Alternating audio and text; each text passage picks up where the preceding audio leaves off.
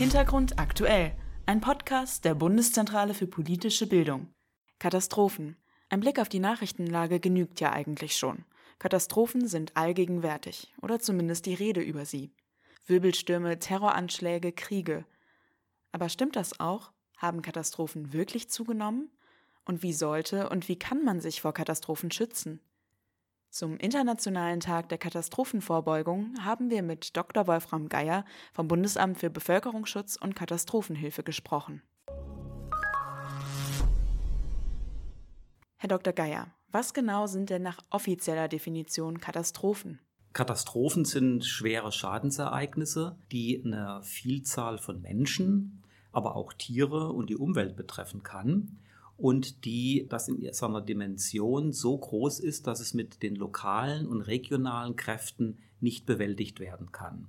Das heißt, das Schadensereignis ist so groß, dass man überregionale Kräfte benötigt, entweder innerhalb der Bundesrepublik aus mehreren Bundesländern beispielsweise oder aber zum Beispiel im internationalen Kontext, dass es in der Staatengemeinschaft, dass da gegenseitig Hilfe geleistet wird.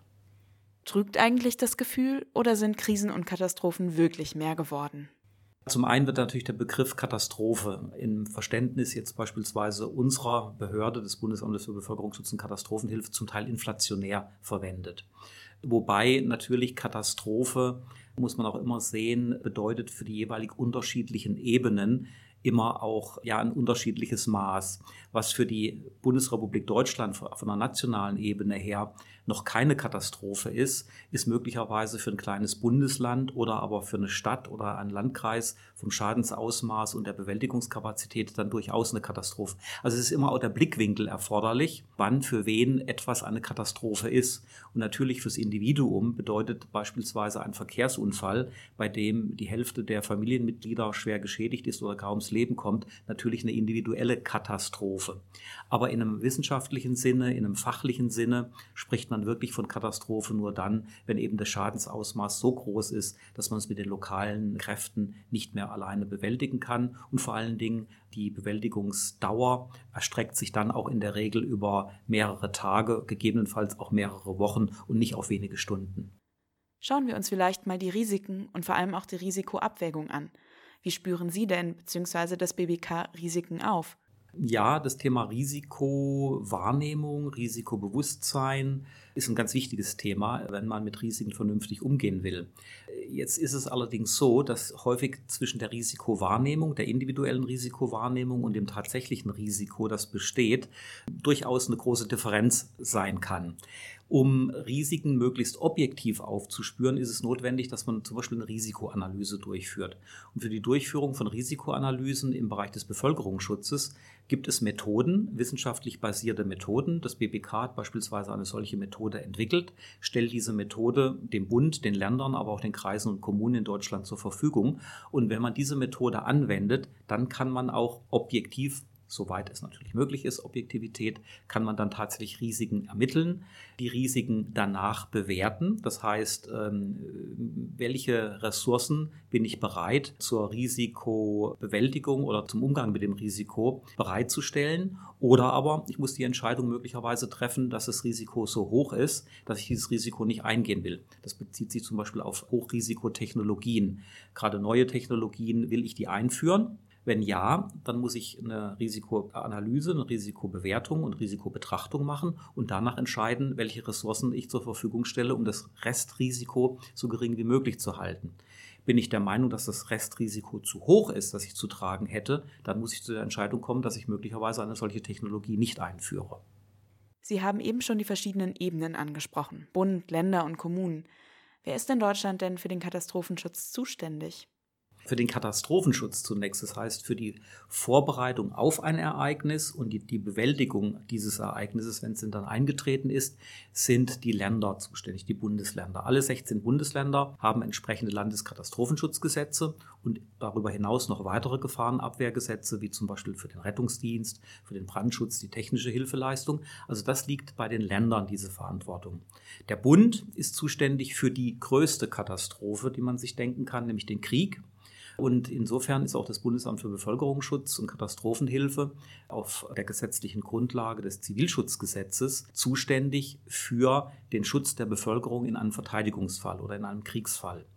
Und für diesen Fall ergänzt der Bund den Katastrophenschutz der Länder mit Spezialressourcen, stellt also Fahrzeuge zur Verfügung, äh, stellt technische Ressourcen zur Verfügung, um eben im Fall dieser größten Katastrophe, die uns treffen kann, dann den Schutz der Bevölkerung zu gewährleisten.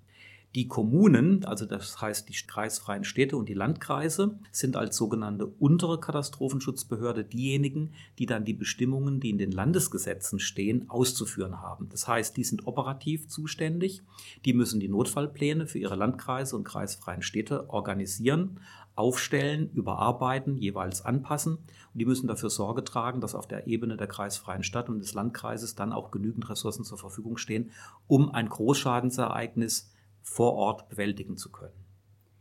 Wenn wir uns jetzt mal so ein Großschadensereignis vorstellen, etwa das Blackout des Stromnetzes einer Millionenstadt wie Berlin, wie sähe der Katastrophenschutz denn dann ganz konkret aus? Also bei einem Blackout, der ein großes Ballungszentrum trifft mit Millionen Einwohnern über einen längeren Zeitraum, das ist, glaube ich, auch ganz wichtig, das wäre in der Tat eine Katastrophe, weil wir ja heute von der Verfügbarkeit von elektrischem Strom in allen Lebensbereichen, in allen öffentlichen Lebensbereichen, in allen privaten Lebensbereichen abhängig sind. Das heißt, es funktioniert nichts mehr, wenn dieser Strom flächendeckend über einen langen Zeitraum nicht zur Verfügung steht. Der Katastrophenschutz übernimmt dann einen Teil der Aufgaben. Das heißt, der Katastrophenschutz wird unter anderem dafür Sorge tragen, dass die Organe der Gefahrenabwehr, sprich Feuerwehren und Hilfsorganisationen, in Not geratenen Menschen Hilfe leisten. Die Feuerwehren werden zum Beispiel Menschen, die in Aufzügen stecken geblieben sind, befreien. Das hatten wir bei vergangenen Stromausfällen immer schon mal gesehen. Man wird wichtige Einrichtungen, die jetzt nicht über eine Notstromversorgung verfügen, wie beispielsweise Altenpflegeheime, die verfügen nicht gesetzlich über eine Notstromversorgung. Dort wird man dann äh, über die Hilfsorganisation Rotes Kreuz, aber das Samariterbund, Johanniter Malteser etc., wird man dann natürlich schauen, dass diese Menschen versorgt werden können. Man wird über andere Institutionen, wie beispielsweise die jeweiligen Stadtwerke, versuchen, dass bestimmte Infrastrukturen wenigstens Notbetrieb Betrieb aufrechterhalten. Das heißt, die, die, Trinkwasserversorgung, die sehr schnell zusammenbrechen kann bei einem Blackout, die muss dann sichergestellt werden, entweder über Notbrunnen, die im Übrigen durch unser Bundesamt für Bevölkerungsschutz und Katastrophenhilfe bundesweit zur Verfügung gestellt sind, oder aber eben durch Tankwagen, die das technische Hilfswerk oder die Feuerwehren an zentralen Plätzen zur Verfügung stellen, damit dort Trinkwasser zur Verfügung steht. Darüber hinaus sind natürlich viele technische Dienste dann unter dem ich sage mal, unter dem Kommando des Katastrophenschutzes im Einsatz, um eben ja steckengebliebene Fahrstühle, äh, Schließanlagen, die nicht mehr funktionieren, um die wieder halbwegs in die Gänge zu bringen. Da ist sehr viel zu tun und vor allen Dingen ist da insofern sehr viel zu tun, dass was nicht nur die klassischen Blaulichtorganisationen betrifft, sondern das ganze Umfeld der Infrastruktursicherheit, das Wiederherstellen, das Wiederanlaufen von Infrastrukturen, das wird dann ganz massiv die Behörden beschäftigen und dafür dafür ist ein behördenübergreifendes Handeln notwendig. Das heißt, da darf man nicht nur so segmentiell denken, wie wir das normalerweise dann immer tun. Bei Katastrophe denkt man sofort eben an Blaulicht, Feuerwehr, Hilfsorganisation, sondern da müssen viele Behörden, die für die Wirtschaft, für, die, für den Verkehr, für anderen Formen von Sicherheit, nämlich Polizei im Fall von ja Dinge von Gewalttaten, die dann vielleicht vermehrt auftreten können, die müssen alle dann zusammenwirken und zwar frühzeitig zusammenwirken durch Notfallpläne, die für solche Ereignisse im Vorfeld eines solchen Ereignisses aufgestellt worden sind. Im vergangenen Jahr hat die Bundesregierung ja ihr Konzept zur zivilen Verteidigung vorgestellt. Das hat ein ziemlich breites mediales Echo gegeben. Relativ verkürzt eigentlich auf die Aussage, Bundesregierung fordert zu Hamsterkäufen auf. Eigentlich, ähm, und so hieß es ja auch danach, wollte die Bundesregierung hier nur eine unverbindliche Empfehlung aussprechen. Was würden Sie denn Bürgerinnen und Bürgern raten? Wie kann und wie sollte sich jeder schützen?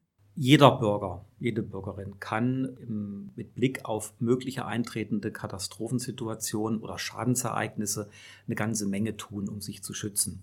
Das heißt zum Beispiel einen gewissen Notvorrat in der Tat zu Hause zu haben.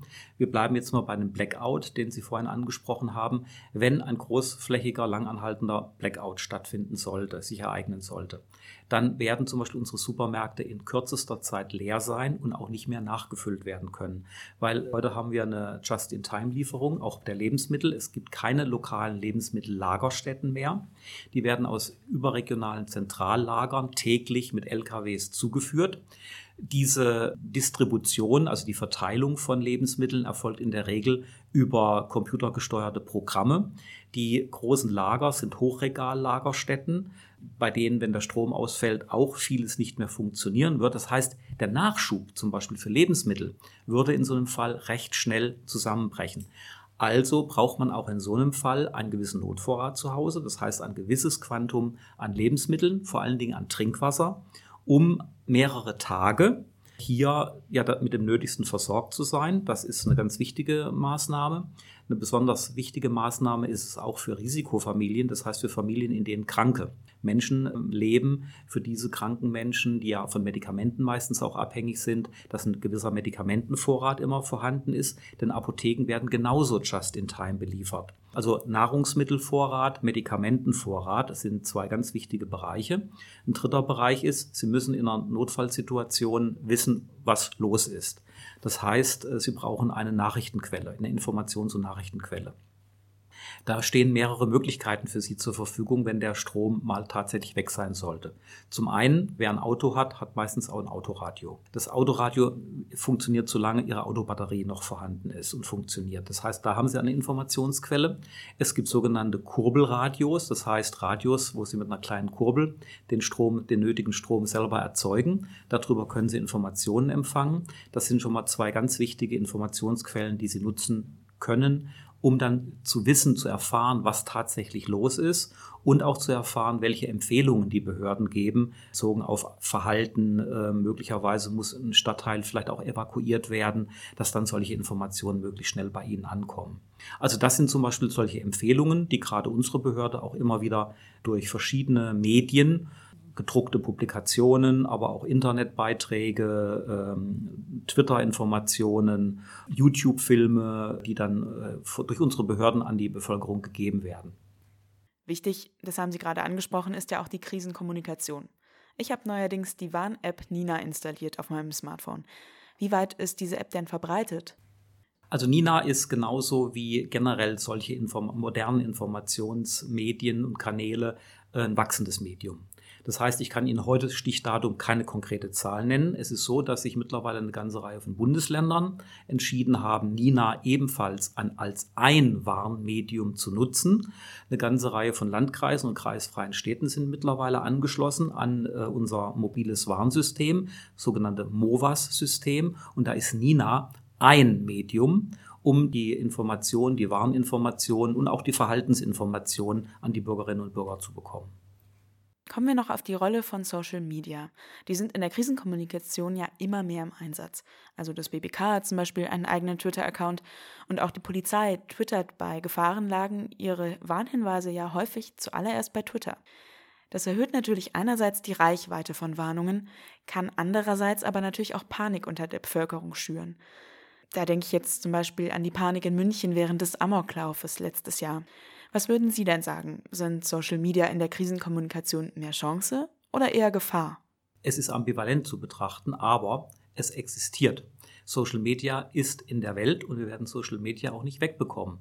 Im Gegenteil, Social Media Aktivitäten werden weiter wachsen und das heißt für die Behörden generell, ob das Polizeibehörden sind, ob das Katastrophenschutzbehörden sind, ob, ob das andere Gefahrenabwehrbehörden sind, dass sie sich mit Social Media intensiv auseinandersetzen müssen. Ein Podcast der Bundeszentrale für politische Bildung. Weitere Infos und Hintergründe gibt es auf www.bpb.de slash Hintergrund-aktuell.